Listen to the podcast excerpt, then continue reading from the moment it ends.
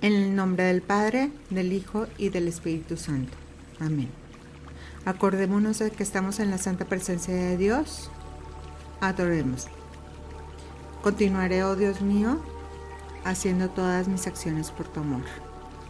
Hoy es 11 de mayo y recordamos que nuestro valor del mes es la madurez. Para comenzar, te invito a que unidos en oración entremos a la presencia de Dios, haciéndonos conscientes de que Él nos acompaña en todo momento. Lectura del Santo Evangelio según San Juan. En aquel tiempo dijo Jesús a sus discípulos, El que acepta mis mandamientos y los guarda, ese me ama. Al que me ama será amado por mi Padre, y yo también lo amaré y me manifestaré a él.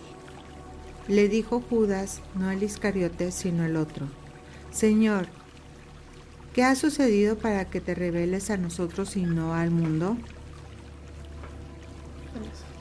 Respondió Jesús y, le dijo, El que me ama, guardará mi palabra, y mi Padre lo amará, y vendremos a él y haremos morada en él. El que no me ama, no guardará mis palabras y la palabra que están oyendo no es mía, sino del Padre que me envió. Les he dicho de esto mientras estaba con ustedes, pero el Espíritu Santo que enviará el Padre en mi nombre será quien les enseñe todas las cosas y les recordará todo lo que yo les he dicho. Palabra del Señor. Jesús exhorta a sus discípulos a ser obedientes y fieles a Él y respetar y seguir sus mandamientos, pero sobre todo muestra amor, así como el Padre nos ama.